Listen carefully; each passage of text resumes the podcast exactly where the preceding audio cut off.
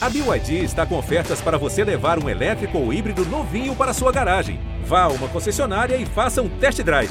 BYD, construa seus sonhos. Se o próximo fizer o Palmeiras é campeão! Palmeiras! Campeão! Marcelinho Marcos partiu, Marcelinho bateu!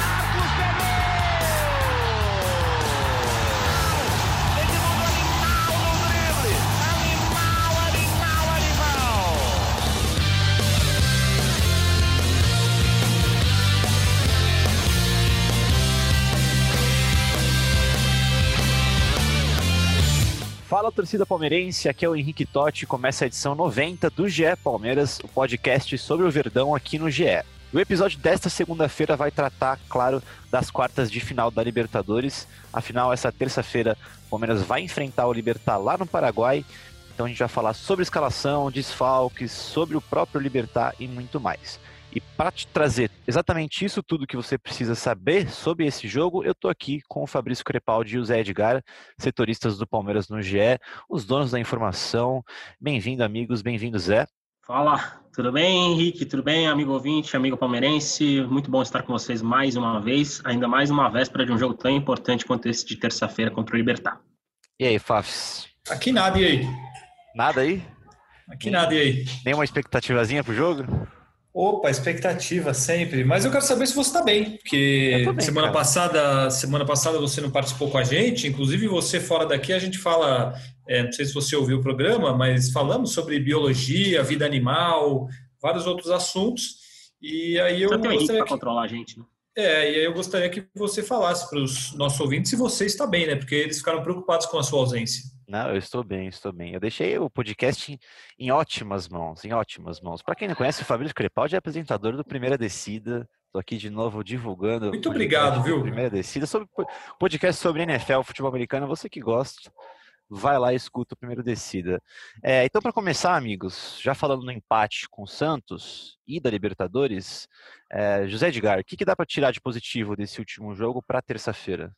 Olha, é, a gente até escreveu isso na análise que foi publicada no domingo de manhã, né, após, após o clássico. Palmeiras apresentou algumas falhas um pouco preocupantes, né, principalmente na, ali no setor esquerdo, que o Marinho deitou e rolou, falando bom português, né, mas alguns, foram alguns pontos positivos na minha visão. É, o primeiro que o Palmeiras, lembrando, teve inúmeros desfalques novamente, né, uhum. e alguns desses nomes vão voltar para o jogo dessa terça-feira, mas é, o Palmeiras se mostrou um time muito eficiente no ataque, porque mesmo sem criar muitas oportunidades, conseguiu fazer dois gols, o que diríamos que um jogo de normal temperatura, fazer dois gols na Vila Belmiro poderia até significar uma vitória contra o Santos. E também me agradou muito o começo, né? O Palmeiras tem é, exercido uma marcação, pressão no começo dos jogos, independente de se jogar em casa ou fora.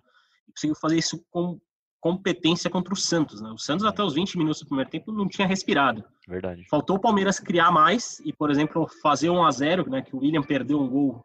Sim. É, uma bela oportunidade no, ainda no primeiro tempo. E em uma partida contra o Libertar, um jogo tão decisivo, ter essa marcação tão boa né, no começo do jogo pode ser fundamental para até já projetando uma, uma vitória fora de casa, né, ou uma situação mais favorável no confronto porque o Palmeiras consegue se impor, é, mesmo jogando fora de casa, encaixotando o adversário e dificultando. E isso num jogo de mata-mata, jogando a primeira fora, pode ser fundamental para o Palmeiras rapidamente assumir o controle do confronto. Boa. Fabrício, clássico com o Santos para dar confiança para o Palmeiras chegar na terça-feira? Não. Não? Não. Não, porque achei que não jogou bem, não. É, foi isso aí que o Zé falou, principalmente nos 15, 20 primeiros minutos, mas depois o Santos comandou o jogo. Realmente, o lado esquerdo da defesa foi um problema sério ali. O Marinho fez o que quis, tanto que os gols saíram por ali. É, o, o Matias Vinha teve um jogo bem abaixo. O, Alan, o, o Gustavo Gomes fez uma falta absurda para a defesa do Palmeiras, né? Acho que isso já era perceptível e agora ficou ainda mais claro. É, é, então, mas assim, falar isso que pela falta do Gomes, acho que pode ser um resultado que. que não, não, o resultado foi ok. Eu acho que o resultado foi ok, mas a atuação, porque o Palmeiras viveu de daqueles dois gols ali de bola parada, bola na área, escanteio, gol. Não foi um time que é, legal, fez os dois gols, mas não criou, não ficou em cima o tempo todo, exceto no começo do jogo ali que teve aquela, aquela pressão inicial. Muitos desfalques, obviamente, aquela coisa de sempre. Ah, eu, eu não acho que é um jogo que, que dê moral pro, pro jogo contra o Libertar. Foi um jogo normal, dentro das possibilidades do Palmeiras, sem vários jogadores importantes. É, eu acho que foi assim, foi um pouco abaixo do que vinha sendo, mas aí também lembrar um pouco do que a gente vinha falando. Palmeiras vem enfrentando, no geral, adversários mais fracos. Vinha enfrentando. Então, o Delfim era horroroso, o Atlético Paranaense totalmente desfalcado, um time ruim. Pegou vários times mais fracos e agora pegou um time bom, que é o Santos, com jogadores bons.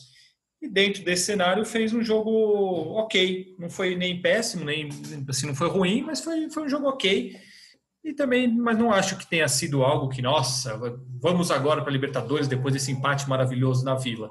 Não, resultado normal e vamos lá, vamos para o jogo contra o Libertar. Justo, justo. E falando em jogadores importantes, Zé Edgar, quem que volta para essa partida com o Libertar? Vamos lá, vou pedir a ajuda do Fabrício, que estava também no fim de semana. O Danilo volta, né? E provavelmente deve ser titular ali na, junto com o Zé Rafael no setor de meio campo.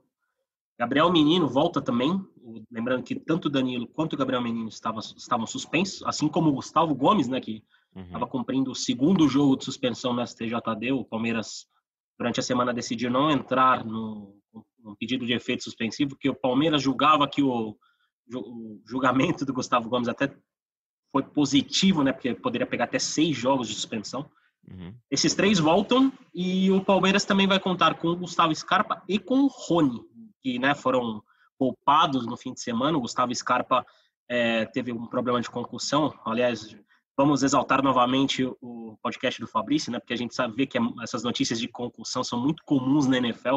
Muito obrigado. Bom, cada vez tem sido mais comum, uma situação preocupante. E o Scarpa ficou fora do fim de semana por conta desse protocolo. Uhum. E o Rony também, né? O Rony tem um, tinha um edema na coxa, né? E por isso foi poupado, nem viajou para a Baixada Santista e agora está de volta. Então, esses cinco são os principais nomes e é, devem reforçar bem o, o, o, elenco palmeirense para a partida dessa terça-feira, o que é fundamental porque é, o Abel Ferreira não vai estar tá lá, né? O comandante que a gente tem exaltado tanto nas últimas semanas, o Abel, esse sim não vai, inclusive nessa segunda-feira, assim como na sexta-feira passada, ele acompanhou o treino do Palmeiras por videoconferência, o drone filmou tudo ele tá ficando onde, o Abel? Abel? Na academia? O Abel, o Abel foi um isolado, ele está isolado em um hotel da capital. O Abel morava na academia, é, mora é, então, na academia de futebol, né? Por isso a pergunta. Ele mora, exatamente, ele mora na academia de futebol, mas depois da Covid ele foi isolado em um hotel, que é uma prática que tem sido comum no Palmeiras, né? O Luan fez isso quando foi diagnosticado com Entendi. Covid, o Gabriel Veron fez isso, então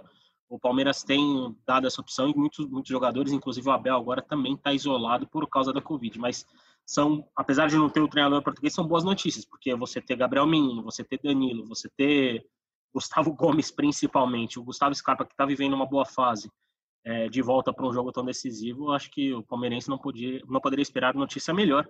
E também, vou, também acho que a gente tem que falar do Rony, porque o cara, quando joga a Copa Libertadores, parece é. que né, é outro então, cara, é outro jogador. O Rony está de volta e a escalação, pelo que eu vi aqui no GE, Globo barra Palmeiras é o Everton Dizem que Gabriel. site aí tem credibilidade. É, então, os caras que escrevem lá parece que manjam. O Everton, Gabriel Menino, Luan, Gustavo Gomes e Vinha. Danilo, Zé Rafael, Rafael Veiga, Gabriel Veron, Rony e Gustavo Scarpa. É, Fabrício, é um time, uma escalação para vencer o Libertar, para ir garantir um empatezinho com gols. O quê? Ah, dá para ganhar, né? Dá para ganhar. Acho que até o Gustavo Gomes falou muito sobre isso ontem, os jogadores têm comentado sobre isso.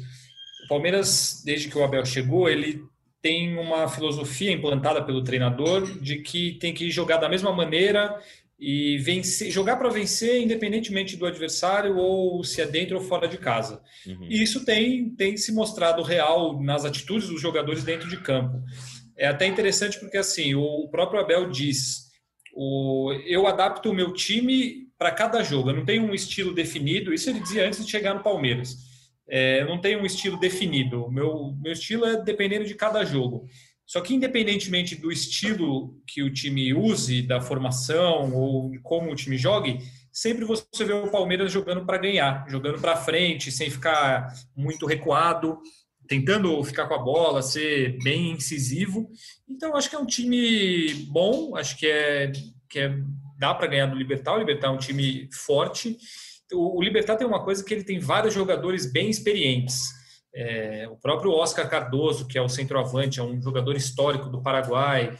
O Boca Negra, que é o lateral direito, que foi campeão de tudo com o Atlético Nacional. É um jogador, ele sempre foi muito bom e é muito bom em bola parada, principalmente. O goleiro é o Martin Silva, que era do Vasco. Então, é um time experiente. Mas é um time que o Palmeiras vai para cima com certeza para jogar para ganhar. Eu só acho que eu não entendo muito bem a saída do William, por exemplo. Aí, obviamente, pode entrar a característica de algum jogador de mais movimentação, mas é um jogador que fez gol nos últimos dois jogos, é um cara experiente, é o artilheiro do time na temporada. Talvez, é, obviamente, o Abel sabe o que está fazendo, né? Caso ele não, não jogue com o William. Mas vai, acho uma. É, poderia talvez utilizar essa, essa formação com o William. Vamos ver se ele volta com o Rony de centroavante, o famoso falso 9, né? Antes da gente continuar falando sobre o Palmeiras, o Léo Lepre, que apresenta o podcast La Pelota, que é sobre futebol americano, futebol americano não, futebol sul-americano aqui no GE, ele mandou um áudio para gente. americano, Fabrício gosta. Ele mandou um áudio para a gente falando sobre como o Libertar chega para essa partida. A gente vai escutar mais para frente. É, exatamente falando sobre o William Fafis, o arroba Edgato Moreira pergunta se a gente é, acha que o é, Rony... É o Zé Edgar ou não? Não, é o, Ed, é o Edgato um Moreira. aí, Edgato? Pode ser, pode ser. Pode ser. Não, não, não, não. Não? Sem nenhuma condição de ser eu.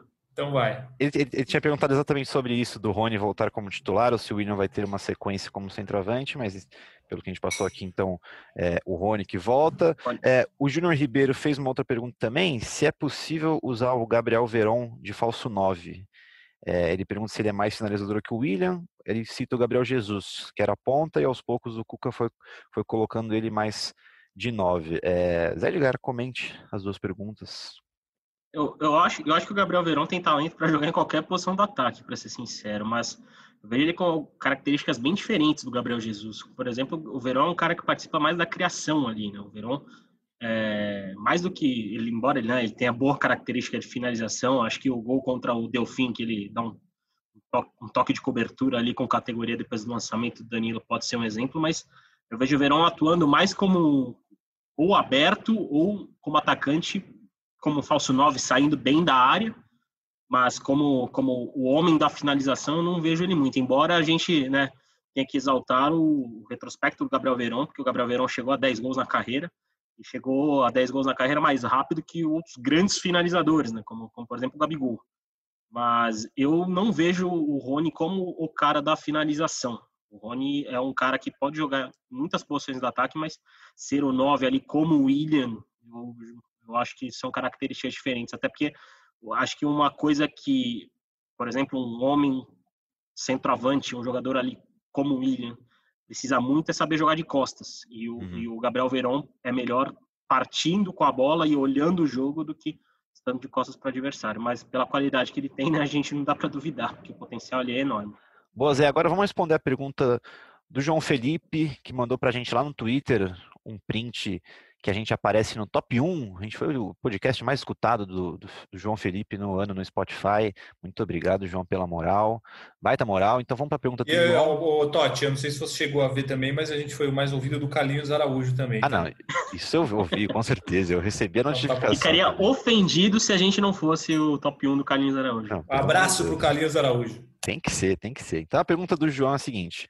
A pergunta vai ser a opinião de vocês sobre Veiga e Lucas Lima juntos, com dois atacantes na frente, também se vocês enxergam o Gabriel Silva pronto. Muita gente tem cornetado ele eu acho isso muito precipitado por se tratar de um garoto. Fica cada vez mais clara a falta de planejamento do começo da temporada. Valeu pela oportunidade e parabéns pelo ótimo trampo de vocês. Zé Edgar, fala um pouco sobre Veiga e Lucas Lima juntos, rapidinho, e sobre Gabriel Silva.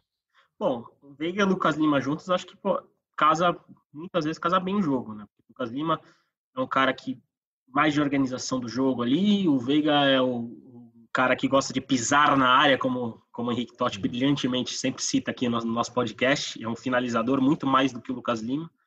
Então eu acho que são dois caras que casam e alguns jogos, inclusive sob o comando do Abel Ferreira, provaram que, embora sejam dois meias canhotos, né, eles casam muito bem atuando um ao lado do outro. E sobre Gabriel Silva, é, eu acho que é muito cedo para a gente falar qualquer coisa. É um garoto que o Palmeiras enxerga com potencial, mas cornetar alguém que está subindo tão, tão cedo assim, eu acho bem precipitado mesmo. Mas sobre falta de planejamento, que nem o nosso colega fala, é, na verdade, a ideia do, do, Palmeiras como um todo era justamente utilizar mais garotos. Né? É, a, a, base, fazer essa transição de base profissional era uma das ideias do Palmeiras. Embora, obviamente, a gente tenha que exaltar alguns contextos de que a grana não está tão alta esse ano, a gente teve uma pandemia de coronavírus que né, fez muitos processos serem acelerados, mas era uma ideia do Palmeiras ter mais jogadores da base esse ano. O Gabriel Silva não é diferente, porque é um jogador que enxerga com potencial.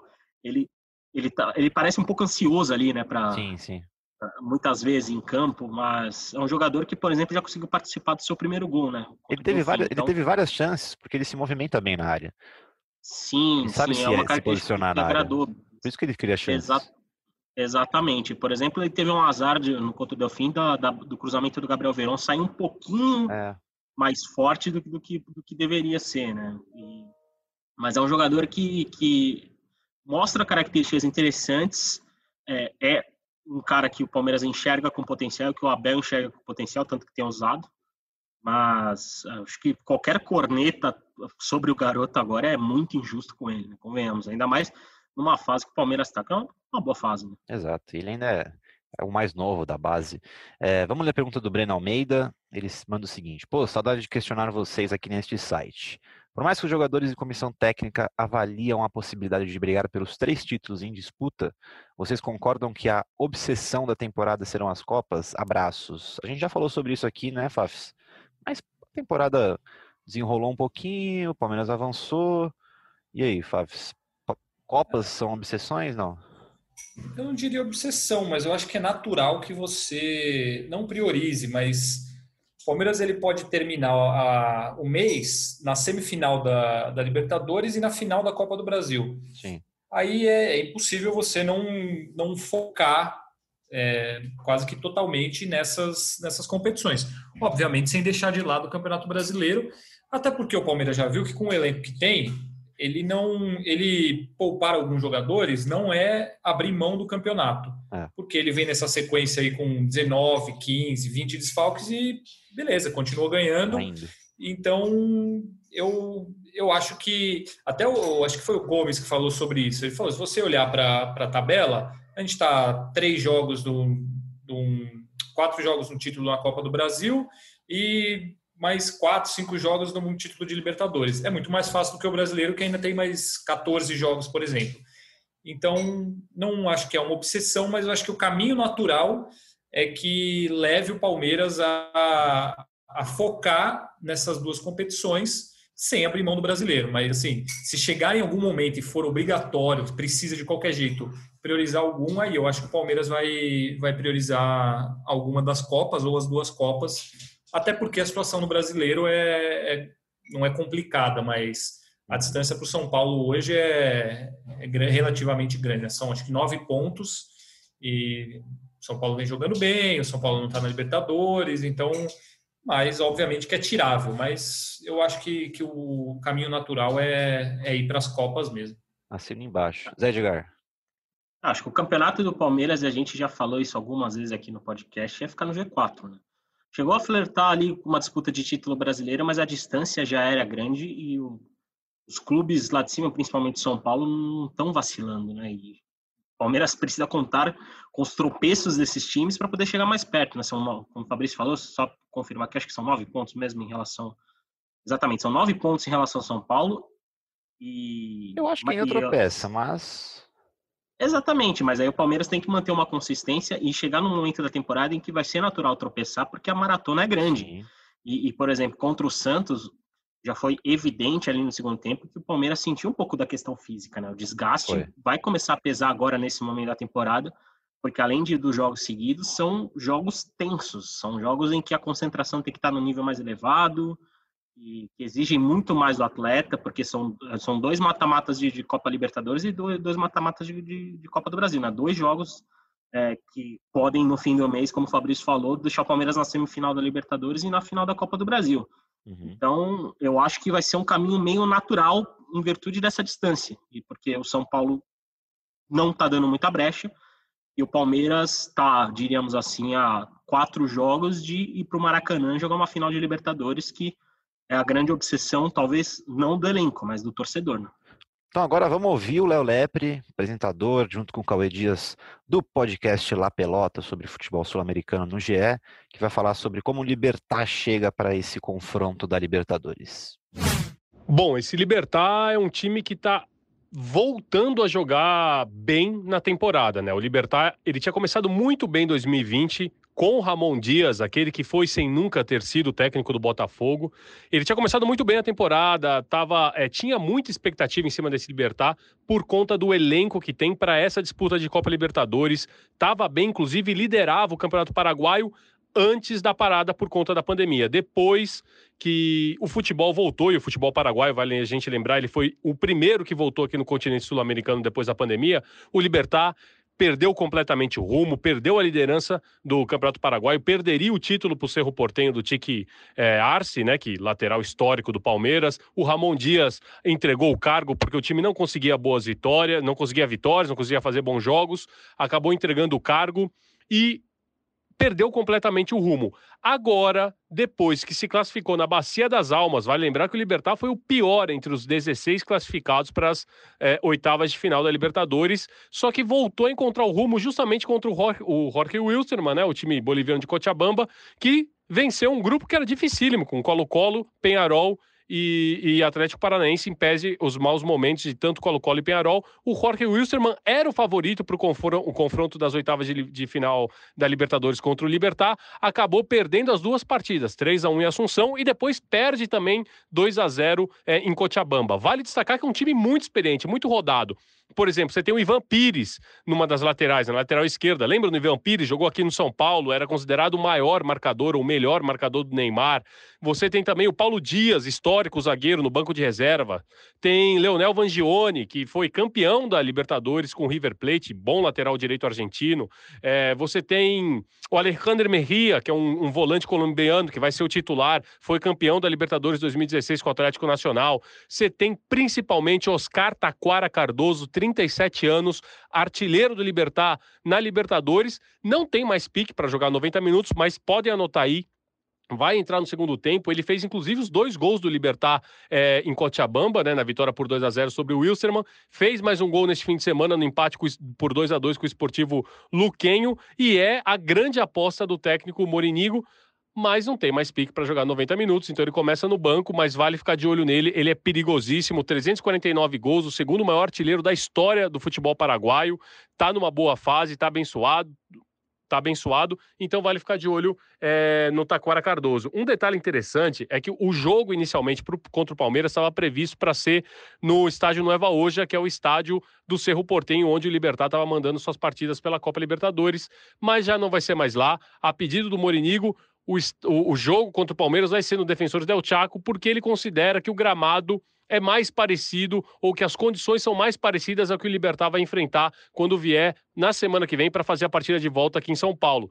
Então ele considera que é melhor até para o Libertar, por mais que o Palmeiras sinta-se confortavelmente até melhor jogando num estádio que é mais parecido à sua casa, ele acha que para o Libertar, é, ele, o Libertar pode ter uma vantagem depois no, na partida de volta se fizer esse primeiro jogo em ambientes em circunstâncias parecidas. Beleza? Então é isso e bom, bom jogo, boa sorte para o Palmeiras amanhã. É isso, é isso. Então, para finalizar o assunto Libertadores, palpites dos senhores. Já adianto que eu pedi o palpite do Felipe Zito, que, que disse que o Palmeiras já está na semifinal da Libertadores, então eu quero saber só o placar dele. A gente vai escutar daqui a pouquinho. Seu palpite, Zé, rapidinho. Olha, meu palpite é Libertar 1, um, hum. Palmeiras 2. O meu palpite, eu, tô, eu, eu, ia no seu, mas eu não quero fazer igual não quero fazer igual, não. Então, uh, 3x1 Palmeiras. 3x1 Palmeiras. Ei. E o Fabrício? Bom, acho que tá com um cara de empate. Empate com gols. Então temos 1x1, 3x1, 2 a 1 tá com cara que eu vou errar, mas, mas tudo bem, acontece. Agora vamos ouvir o palpite de Felipe Zito. Fala Henrique, amigos do podcast, um palpite rápido para Palmeiras e Libertar nesta terça-feira. Acredito que 1 a 1. Empate com gols para o Palmeiras no primeiro jogo na partida lá no Paraguai. Tá bom, né? E para finalizar, então, palpite de Felipe Zito dado. É, eu quero saber uma coisa, Zé Edgar. E o Hulk? E não sou eu só que estou perguntando, não. O, três, três torcedores mandaram no Twitter, o Henrique Real, o Cleiton Lima e o Eder Sepp. Também querem saber de Hulk. O que está acontecendo com o Hulk é, agora? Já, já tem torcedor que quer saber a data da apresentação do Hulk no Palmeiras, mas como, como até eu mesmo escrevi no Twitter para o pessoal, vamos ter calma. Que é o seguinte, o Hulk Nessa, nessa segunda-feira, né, dia 7 de dezembro, ele anunciou a saída dele do Xangai Sepig, é, após a eliminação da equipe na Liga dos Campeões Asiática. Aliás, o Xangai do Hulk foi eliminado para o Vissel Kobe, que é o time do Iniesta, espanhol Iniesta. E o Hulk vai tirar alguns dias, algumas semanas de férias agora, né? Porque ele ficou, por exemplo, ele ficou praticamente três meses isolado lá na China por causa da, da, da pandemia de Covid, né? Porque Uhum. A Liga Chinesa fez uma bolha, uh, não sei se os, os, ouvintes sabem, a Liga Chinesa fez uma espécie de bolha, né, para disputar o campeonato chinês, uh, o que restava do campeonato chinês, e o Hulk ficou isolado basicamente esses três meses. Agora ele vai aproveitar para descansar, pelo menos por algumas semanas, e para estudar o futuro. Só que o Palmeiras não tratam com tanto otimismo a possível vinda do Hulk por alguns fatores. Embora haja uma boa relação entre o Hulk e a diretoria, que é uma coisa que se, que se as duas partes se aproximaram no começo da, da, temporada, no começo do ano, quando o Hulk veio ao Brasil, hum. quando a pandemia estava começando a ficar mais tensa lá na China e aqui no Brasil ainda não, não, não tinha nenhum caso de Covid ainda. O Hulk veio para cá por causa da pandemia, uhum. curtiu algumas semaninhas de férias e foi ver né, o Palmeiras no Allianz Parque, naquela partida contra o Mirassol, e rolou uma aproximação entre as duas partes. As duas partes sabem que uma interessa a outra. O Hulk sabe que o Palmeiras quer contar com ele, e o Palmeiras sabe que o Hulk vê até com bons olhos, porque é o time do coração e tudo mais.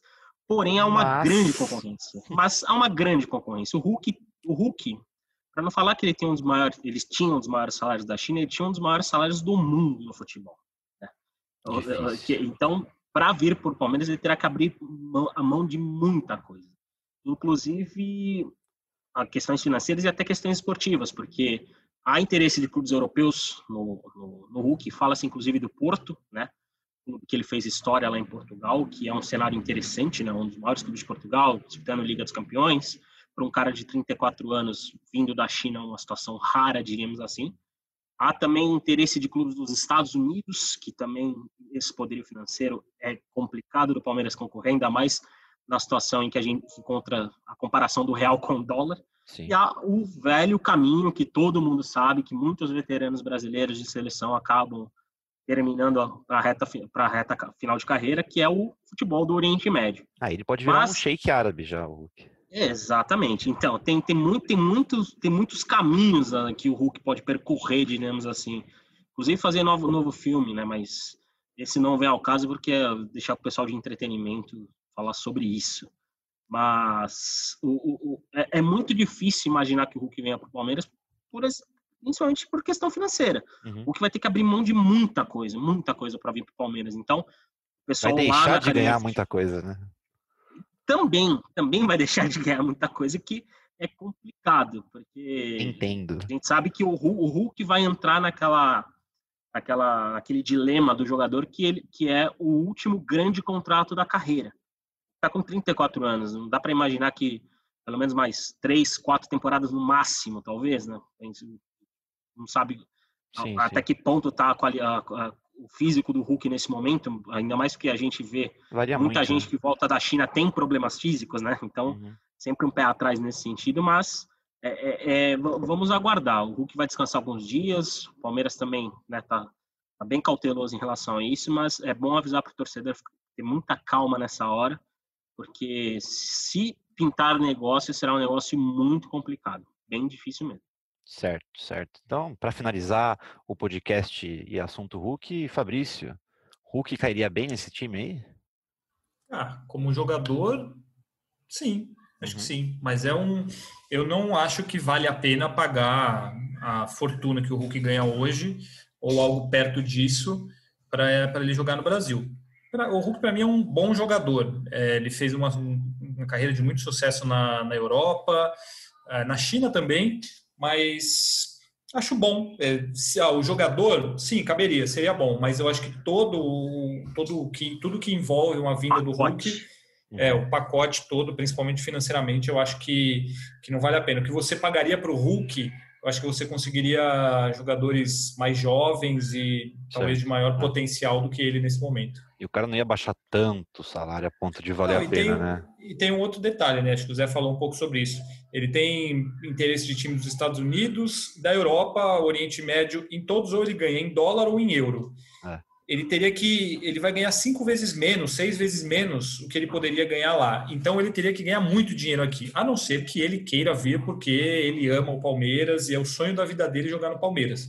Aí tudo bem. E, e aí eu acho ele um bom né? jogador. Aí ele, eu acho ele um bom jogador. Pro nível do Brasil é um jogador ótimo. É Mas eu acho que tem toda a questão financeira que é um entrave muito grande nesse sentido.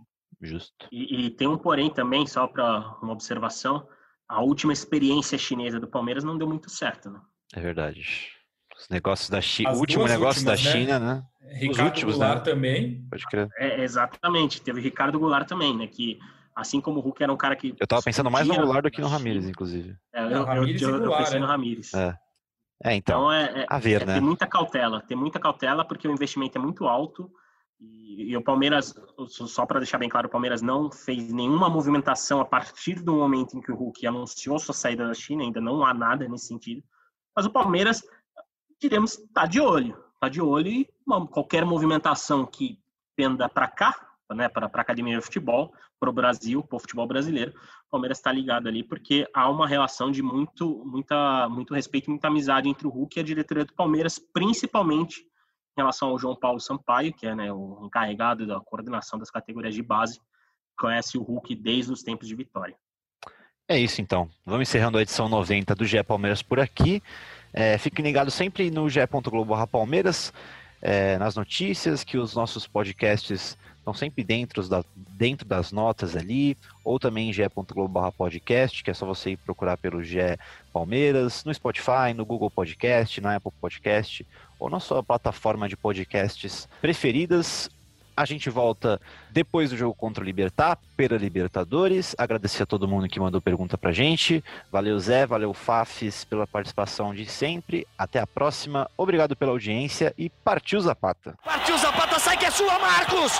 Bateu pra fora!